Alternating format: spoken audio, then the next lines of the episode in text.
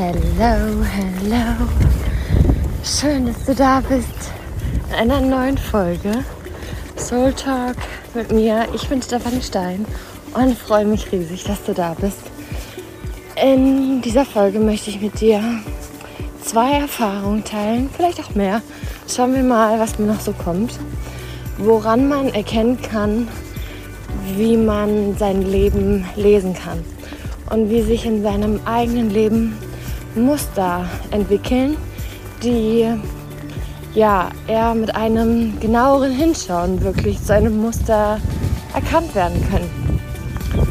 Ja, ich freue mich mega drauf, denn äh, ich freue mich mega drauf, denn es ist eines meiner Lieblingsthemen, wirklich in seinem Leben zu lesen, was das Muster ist. Denn wenn sich gewisse Muster etablieren, die uns vor allen Dingen nicht dienen oder zumindest nicht dahin bringen, wo wir hinwollen, dann können wir erkennen, was es ist und können die Blockade auflösen und können dadurch in der Zukunft dieses Muster unterbrechen. Und ähm, genau, also dieses Muster unterbrechen ist dann schon ein Teil vom Coaching, aber natürlich einfach auch mal jetzt diese Erfahrung zu teilen kann, in dir natürlich einfach dein Bewusstsein wieder anheben, dein Bewusstsein überhaupt entstehen lassen und dadurch kannst du selber vielleicht bereits ein Muster erkennen und ähm, ja, bist einfach klarer dabei, auch in deinem Leben, weil das ist oft der erste Schritt, ja, wenn wir Veränderung wollen, dass wir überhaupt erstmal wissen, was darf sich verändern. Okay, let's go. Also, wird schon sehr intim. Also was ist intim? Also ist schon sehr persönlich. Aber oh, ich, ich finde es selber so krass. Und zwar, es geht um Katzen. ja, tatsächlich Katzen. Was hat es damit auf sich? Also, mein Freund hat zwei Katzen. Und ich bin, ich meine, man sagt ja oft, ne, man ist vielleicht eher der Hunde- oder der Katzentyp.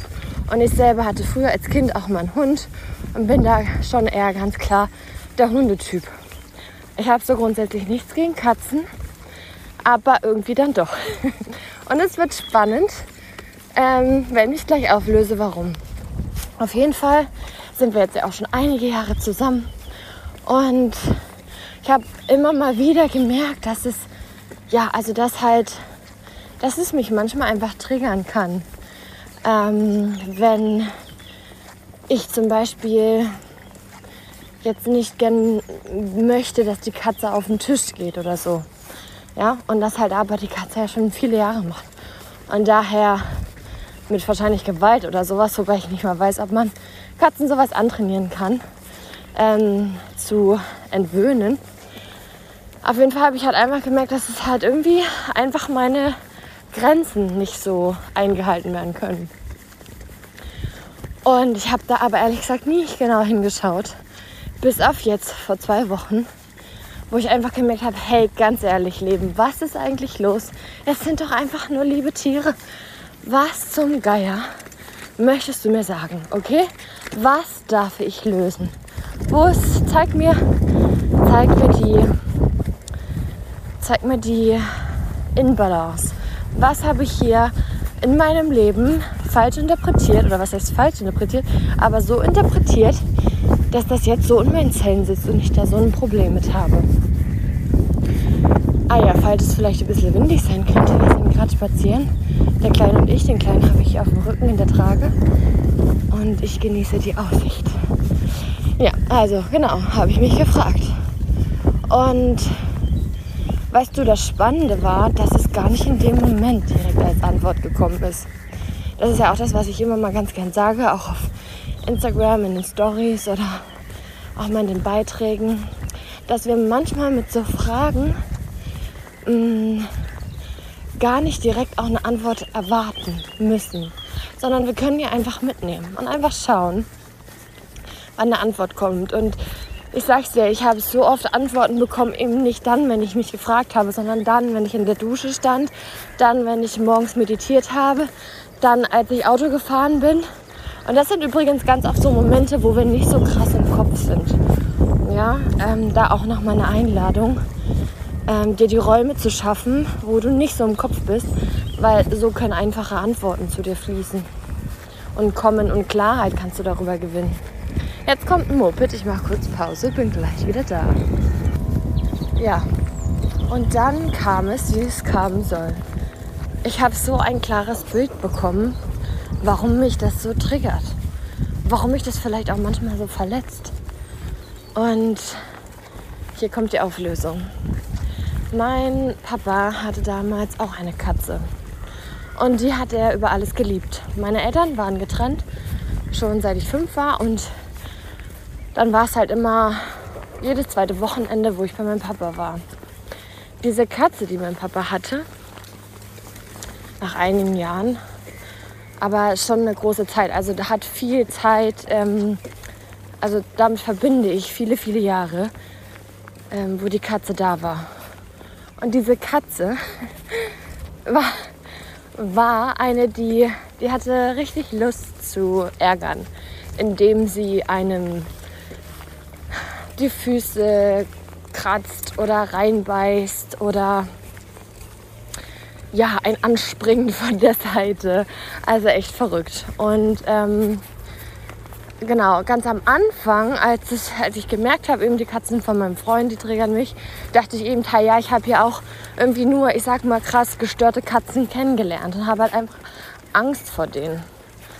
Aber ich habe immer so gespürt, das ist nicht das, das ist nicht die genaue Antwort. Okay, genau. Und dann kam es mir ja, weil damals war es so, dass ich eben meinem Papa auch gesagt habe, vor allem als kleines Kind, dass ich halt Angst habe. Und was halt für mich schlimm war, dass ähm, ich habe bei meinem Papa ja auch geschlafen und war in so einem offenen Raum, also einem Wohnzimmer, ist ein bisschen jetzt schwer zu erklären. Das ist schon wie so ein eigener Raum, aber dort war es halt eher offener. Und es ist halt oft gewesen, dass wenn ich auch mal nachts auf Toilette musste, dass die Katze halt irgendwo lag und mir halt an die Füße gesprungen ist. Und dadurch war ich eigentlich stets und ständig ängstlich, wenn ich zum einen nachts auf Toilette musste und zum anderen, wenn sie auch rumgelaufen ist. Und als Kind hatte ich damals natürlich nicht das Bewusstsein und nicht so die, die Kraft vielleicht auch, diese Grenze wirklich stark zu äußern und wirklich zu sagen, hey, ich habe Angst. Weil ich glaube, auch damals, da hatte ich eher auch Angst, Schwäche zu zeigen. Und wahrscheinlich auch Angst, meinen mein Papa, meinen Vater zu, ja, vielleicht zu enttäuschen, dass ich die Katze vielleicht jetzt nicht so feier wie er. Und ja, natürlich, also eigentlich krass, dass ich trotzdem jedes Mal da geschlafen habe und so. Aber ich habe es halt über mich ergehen lassen. Und jetzt ist das Muster gerade wieder da. Und zwar, dass ich, also jetzt tun mir die Katzen nicht, aber die Katzen haben, haben einfach gewisse Dinge, die sie tun, wo eben zum Beispiel, die gehen auf den Tisch oder so, wo einfach meine Grenze da ist ja, wo ich sage, hey, die Katze kann überall sein, aber nicht auf den Tisch. Und es wird halt nicht gesehen. Und mein Freund sagt halt auch, ja, es ist halt wie ein Familienmitglied und das kann ich auch absolut verstehen. Und es war auch gut, das nochmal zu hören, weil dadurch hatte ich auch gleichzeitig Verständnis für damals, für meinen Papa, weil eben die Katze wie ein Familienmitglied ist. Nur trotzdem ähm, heißt es nicht, dass wir das alles so akzeptieren müssen. Ja? Man darf Kompromisse finden. Und ja, super spannend, oder? Und ähm, deswegen, also alles, was uns triggert, dass sie mit der Katze, da, da geht es nicht darum, ehrlich gesagt, dass die Katze auf dem Tisch ist. Da geht es eher darum, dass Grenzen nicht eingehalten wurden. Und die Verbindung ist halt mit der Katze da. Und Papa war halt damals für mich eine wichtige Bezugsperson und jetzt mein Freund natürlich auch. Und ähm, ja, also für mich ist zum Beispiel das Learning eben auch jetzt nicht wie damals das sein zu lassen und dem anderen quasi nur einen Gefallen zu tun, sondern auch jetzt für meine Bedürfnisse und Grenzen einzustehen. Ja? Und gleichzeitig ist es so heilsam, dieses Muster zu erkennen. Warum auch? Weil durch das ich das für mich so erkannt habe, reflektiert habe, kann ich mich meinem Partner viel besser äußern. Wir haben einen viel besseren Dialog. Und es ist auch so spannend, weil in dem Moment, als ich das gesagt habe, habe ich auch direkt sein Verständnis gespürt. Und das, da war direkt auch so ein, ja, wir schaffen das, wir kriegen das hin, so, wir finden eine Lösung für alle Beteiligten, auch für die Katzen. Und das war so schön und das ist so eine wundervolle Art auch der Verbindung, weil ich glaube, da sind wir uns auch alle einig, dass in Beziehungen eines der wichtigsten Faktoren die Kommunikation ist. Nur Kommunikation ist nicht einfach nur Kommunikation. Und wofür ist Kommunikation auch überhaupt da? Ja, um uns zu verbinden, um uns auszutauschen. Und was dabei natürlich ähm, nennenswert ist, ist, wie wir uns austauschen, wie wir kommunizieren. Wenn wir nur in Vorwürfe sind, bekommen wir keine, keine, also werden wir damit weniger beim anderen Menschen eine offene Haltung erzeugen. Ganz im Gegenteil. Da kommt erst recht auch Abwehr. In dem Moment, wo wir uns aber mitteilen, wie es uns geht, wie wir uns fühlen, wie wir vielleicht sogar auch wissen, warum wir so sind, wie wir sind, ist die Wahrscheinlichkeit einfach größer, dass jemand offen bleibt in der Kommunikation und nicht in Abwehr geht. Weil wir nicht sagen du, du, du, sondern ich fühle mich so und so. Und Game Changer ist natürlich, wenn man weiß, warum. Ich hoffe, dieses kleine Beispiel ähm, kann dich inspirieren und kann dir auch so ein Bewusstsein dafür zu entwickeln, generell ähm, Trigger, jegliche Art von solchen Momenten, wo du dich gereizt, genervt oder sonst was fühlst, als Einladung zu sehen. Wie heißt es so schön, das Leben schickt dir so lange eine Aufgabe, bis du sie gelöst hast. Und das bedeutet eben auch mit diesem so schönen Satz, das Leben ist nicht gegen dich, sondern für dich. Und wenn du gerade welche Herausforderungen hast, Krisen, Streitigkeiten, ähm, das ist nicht Shit, okay? Der Shit ist halt eigentlich ein Geschenk, aber es verkleidet als Shit. Warum? Weil wir ehrlich gesagt bei Shit doch erst wirklich hingucken würden. Nur, das ist halt auch so ein bisschen das Gesellschaftsding, dass wir alle ähm, den Eindruck haben, wenn wir zum Berater, Psychiater, Coach, zu wem auch immer gehen, dass wir dass wir schwach sind oder dass wir, dass wir nichts können oder was auch immer, kommen unsere Minderwertigkeitskomplexe an die Oberfläche. Dabei ist es genau das Gegenteil. Weil wenn du dich und deine Trigger verstehst und lernst und dich besser kennenlernst, das ist Next Level. Weil man eben gerade in Verbindung mit einer neutralen Person auch viel mehr Klarheit bekommt durch gezielte Fragen, durch ähm, ja auch die Blickwinkel, die man vielleicht manchmal selber nicht hat. Deswegen liebe ich ja auch selber immer wieder diese, diese Art von Coaching und bin ja auch selber gerade wieder in zwei Coachings sogar und es ist wow, es ist wow, so wow. Ich liebe es. ähm, ja, und das zweite Beispiel ist folgendes. Und zwar ähm, das ist jetzt ein Beispiel, das ich, ich beschreibe es einfach mal. Das ist jetzt ein bisschen anders mit dem Muster. Dazu habe ich auch gleich noch einfach eine krasse, krasse, wirklich krasse Inspiration. Ähm, genau, aber ich lege einfach mal los. Also, meine ganze Schulzeit seit der fünften Klasse ist in mir abgespeichert als ähm, wirklich schlechte Zeit schlechte Zeit, weil ich ab der fünften Klasse schlechte Noten bekommen habe. Und ich war das nicht gewohnt. Grundschule war ich Überflieger. Und ab der fünften Klasse war das so fünf hier, vier da, drei da. Und das hat mich so, so aus den Schuhen gehauen. Das hat sich über die Jahre auch immer mal wieder verbessert und ich habe auch Eins und Zweien auch bekommen, aber Schule war für mich ein richtig krasser Kampf. Ich habe ja auch das Abi gemacht und ich stand oft vor der Entscheidung, ähm, auf eine Realschule zu gehen. Oder bei uns gab es auch so ein anderes Wirtschaftsgymnasium zum Beispiel, wo es hieß, es soll dort einfacher sein, weil unsere Schule wohl bekannt war als schwere Schule. Und ich war auch kurz davor, diesen Absprung zu diesem anderen Wirtschaftsgymnasium zu schaffen, aber habe es dann letztendlich doch nicht gemacht. Und ich habe mich so dadurch gebissen. Ähm, für mich ist ein Riesenstein vom Herzen gefallen, als das alles erledigt war und ich auch mein Abi hatte. Aber ehrlich gesagt ist es nicht das, was viele sagen, oh, die Schulzeit war so schön. Nee, weil ich habe mich so oft verglichen und habe mich gefühlt dauerschlecht gefühlt. Und das hat natürlich mein Selbstbewusstsein, mein Selbstvertrauen nicht gestärkt. Ganz im Gegenteil. Und ich habe mir noch mehr Masken aufgesetzt, noch mehr Schichten über meinen weichen Kern hochgezogen.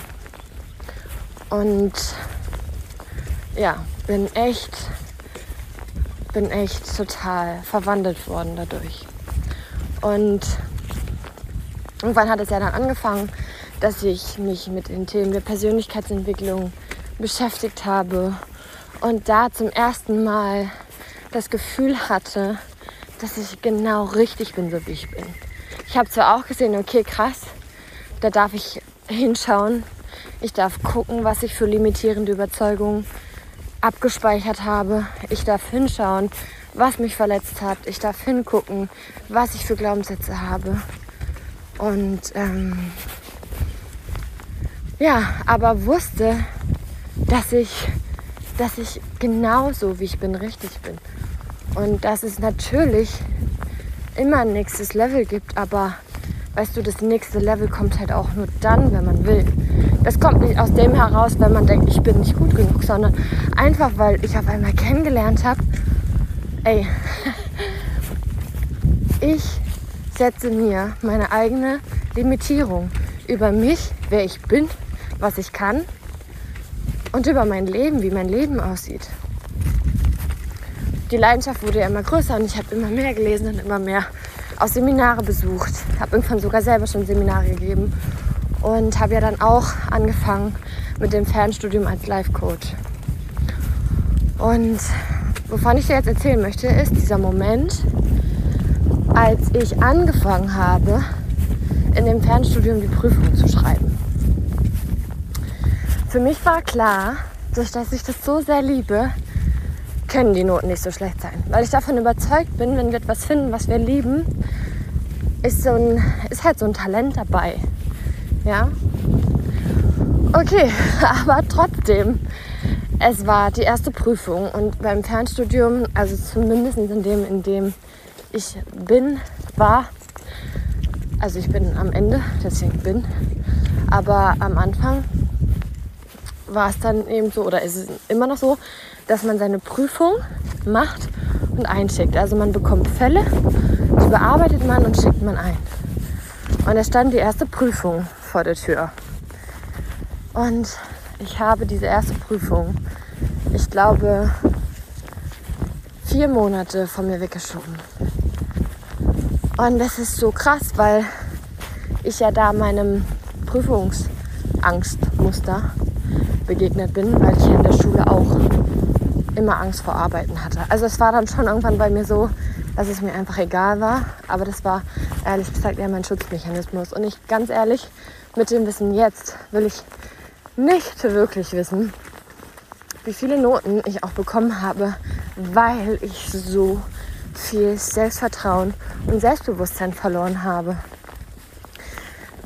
Ich bin ja so oft mit der Intention, mit der Überzeugung, in Arbeiten gegangen, dass ich äh, sowieso keine einschreiben kann. Dass die anderen sowieso besser sind. Und Worte, Gedanken, Gefühle sind so kräftig.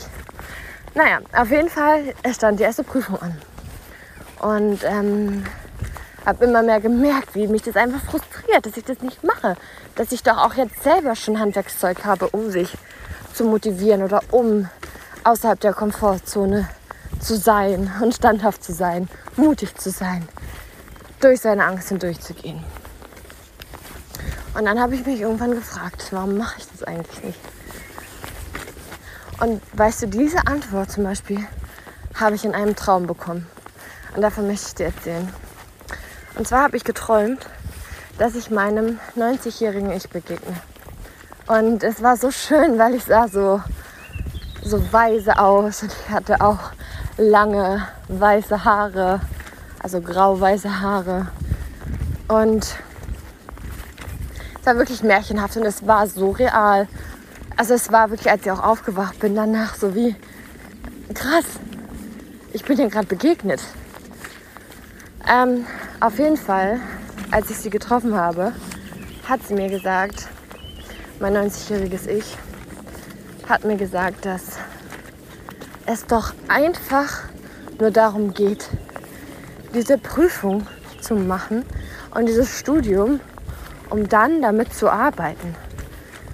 Um dann für mich einfach die Gewissheit zu haben, dass ich damit arbeiten kann. Und am Ende des Tages interessiert es doch keinen, welche Note ich habe. Also tu es einfach. Ist übrigens außerdem echt mein Leitsatz geworden. Mach es einfach. Okay, ich bin aufgestanden nach diesem Traum, war so, oh mein Gott. Und ich habe so gespürt, dass ich genau das gebraucht habe. Ich habe genau das gebraucht, dass ich den Druck rausnehme, nicht, weil ich das jetzt gerade diese Leidenschaft habe, auch die perfekte Note zu haben, sondern es einfach zu machen. Ich habe mich genau an dem Tag auch an die Prüfung gesetzt, weil ich hatte die ja auch schon angefangen zu schreiben. Ich hatte die einfach noch nicht abgeschickt. Also habe ich ein letztes Mal drüber geschaut, habe vielleicht noch ein, zwei Sachen hinzugefügt oder abgeändert und habe sie abgeschickt. Dieser Moment war großartig. Allein wirklich dieser Moment ist zu tun. Aber dann gab es wirklich einen zweiten großartigen Moment.